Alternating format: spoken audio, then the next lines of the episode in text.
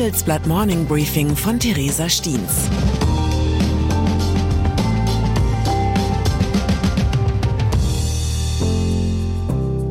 Guten Morgen allerseits. Heute ist Montag, der 19. Dezember 2022. Und das sind unsere Themen. Europa. Brüssel will Emissionshandel verschärfen. Afrika. Die neue Strategie der Bundesregierung. Südamerika. Argentinien ist Fußball-Weltmeister. Nach einer kurzen Unterbrechung geht es gleich weiter. Bleiben Sie dran.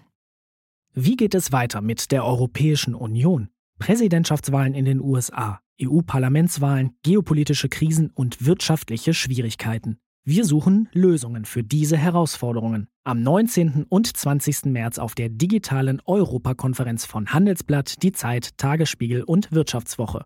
Über die Zukunft Europas sprechen wir mit Bundeskanzler Olaf Scholz, Wirtschaftsminister Robert Habeck und vielen mehr. Kostenlose Anmeldung unter europe20xx.de. Die Volkswirtschaftslehre hat wahrlich viele schöne Wortneuschöpfungen hervorgebracht. Ein Konzept, das zusammengefasst besagt, dass uns das heute wichtiger ist als das morgen. Oder etwas detaillierter ausgedrückt, wenn wir die Wahl haben, etwas jetzt oder in Zukunft zu konsumieren, konsumieren wir lieber jetzt. Beim Klimaschutz wird dieses Konzept zur Krux. Es kommen jetzt Kosten auf uns zu, um Klimaschutz zu betreiben. Wenn wir es nicht tun, kommen später Kosten auf uns zu. Zwischen beiden haben wir also eine Gegenwartspräferenz. Da uns das jetzt lieber ist als das später, neigen wir dazu, notwendige Investitionen zu verschieben. Das Konzept des Emissionshandels soll diesem Effekt entgegensteuern und die Dynamiken der Erdatmosphäre in die marktwirtschaftliche Logik integrieren. Zertifikate für den Ausstoß von klimaschädlichen Gasen hängen ein Preisschild an Emissionen und holen so die Kosten für verpassten Klimaschutz ins Hier und Jetzt. Die EU hat sich am Wochenende dazu entschieden, das seit 2005 bewährte Konzept noch einmal zu verschärfen. Die Zahl der Verschmutzungsrechte wird deutlich verknappt, so dass der Preis steigt. Das Kalkül, Unternehmen werden so gedrängt, in saubere Technologien zu investieren. Auch für Privatpersonen und kleine Unternehmen wird die Regelung künftig gelten. Wer den Preisschock an der Zapfsäule befürchtet, sei beruhigt. Hierzulande gilt bereits ein CO2-Preis, der künftig in das europäische System überführt werden soll. Teuer wird es hingegen wohl für die Industrie. Welche Branche wie stark von den Änderungen betroffen ist, berichtet mein Kollege Christoph Herwarts aus Brüssel. Der Kontinent Afrika wird wirtschaftlich meist belächelt und politisch oft ignoriert. Dabei spricht selbst der Bundeskanzler mittlerweile davon, dass der südliche Nachbar das neue Gravitationszentrum einer multipolaren Weltordnung ist. Jetzt hat die Bundesregierung unter Federführung des Entwicklungsministeriums eine neue Strategie erarbeitet, die den bisher geltenden Marshallplan mit Afrika ersetzt. Das Dokument wird Ende Januar offiziell vorgestellt. Dem Handelsblatt liegt es bereits vor. Dabei geht es nicht nur um die Entwicklung vor Ort, sondern auch um Deutschlands aufgeklärtes Eigeninteresse. Etwa bei den Themen Energiewende, Fachkräftemangel oder der Diversifizierung von Lieferketten. Trotz mehrfacher Ermunterungen seitens der Politik haben deutsche Firmenchefinnen und Chefs bislang wenig Lust, ihr Geld in Afrika zu parken. Nur rund ein Prozent der deutschen Direktinvestitionen fließen auf den Kontinent. Aber jetzt, wo die Unternehmen ihr Russlandgeschäft nicht weiterführen können und die Abhängigkeit von China reduzieren müssen, könnte Afrika stärker in den Fokus rücken.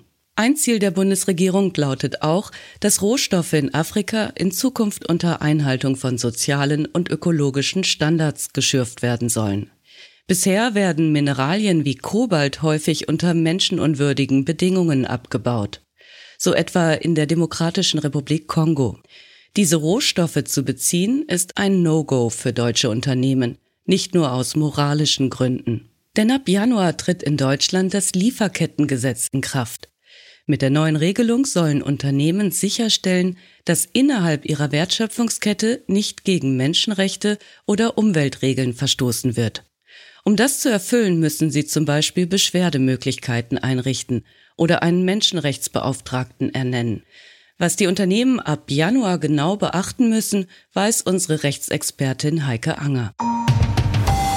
Wer Christoph Heusgen, dem Vorsitzenden der Münchner Sicherheitskonferenz, zuhört, bekommt den Eindruck, der Rest der Welt reibe sich gerade verwundert über Deutschland die Augen. Im Handelsblatt-Interview berichtet Heusken, wie er in New York bei den Vereinten Nationen von vielen Botschaftern auf Deutschlands ökonomische Abhängigkeit von China angesprochen worden sei. Habt ihr eigentlich nichts gelernt? werde er dort immer wieder gefragt. Jetzt begeht ihr mit China denselben Fehler wie mit Russland.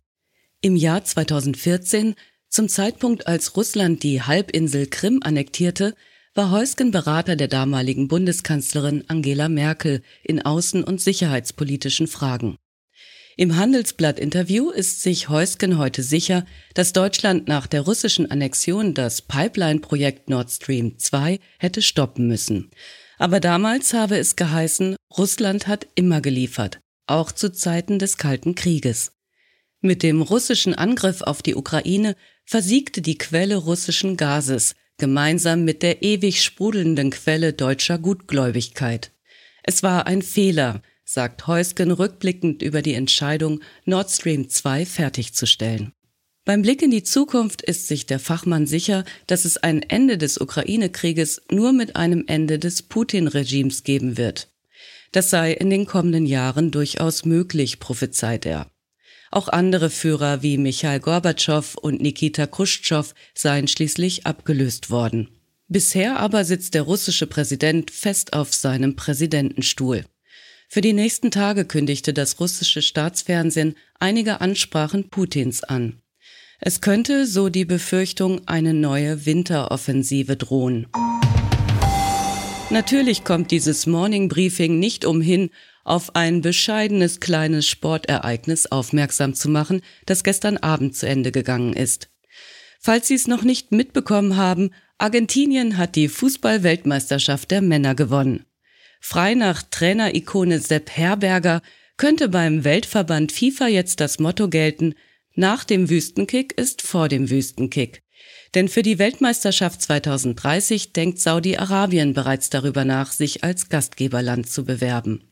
Wer dabei das Gefühl hat, der Kern des Fußballsports gehe verloren, dem empfehle ich statt der Weltmeisterschaft lieber einen Besuch beim nächstgelegenen Kreisligaverein. Da gibt es zwar keine Qualität à la Messi oder Mbappé, dafür aber kniehohe Grätschen und gutes Bier. Ich wünsche Ihnen einen guten Start in den Tag. Mit sportlichen Grüßen, Ihre Theresa Stiens. Zur aktuellen Lage in der Ukraine. Schwere Kämpfe in der Ostukraine. Ein am Samstag veröffentlichtes Drohnenvideo zeigt russische Angriffe auf die Stadt Bachmut. Die Stadt, die vor der russischen Invasion 80.000 Einwohner hatte, ist zu einem Symbol für den zermürbenden Krieg an der Ostfront geworden.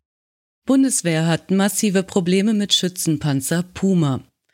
Im vergangenen Jahr wurde der Puma als Nachfolgemodell des Marder Schützenpanzers für gefechtstauglich erklärt. Doch jetzt gibt es neue Pannen.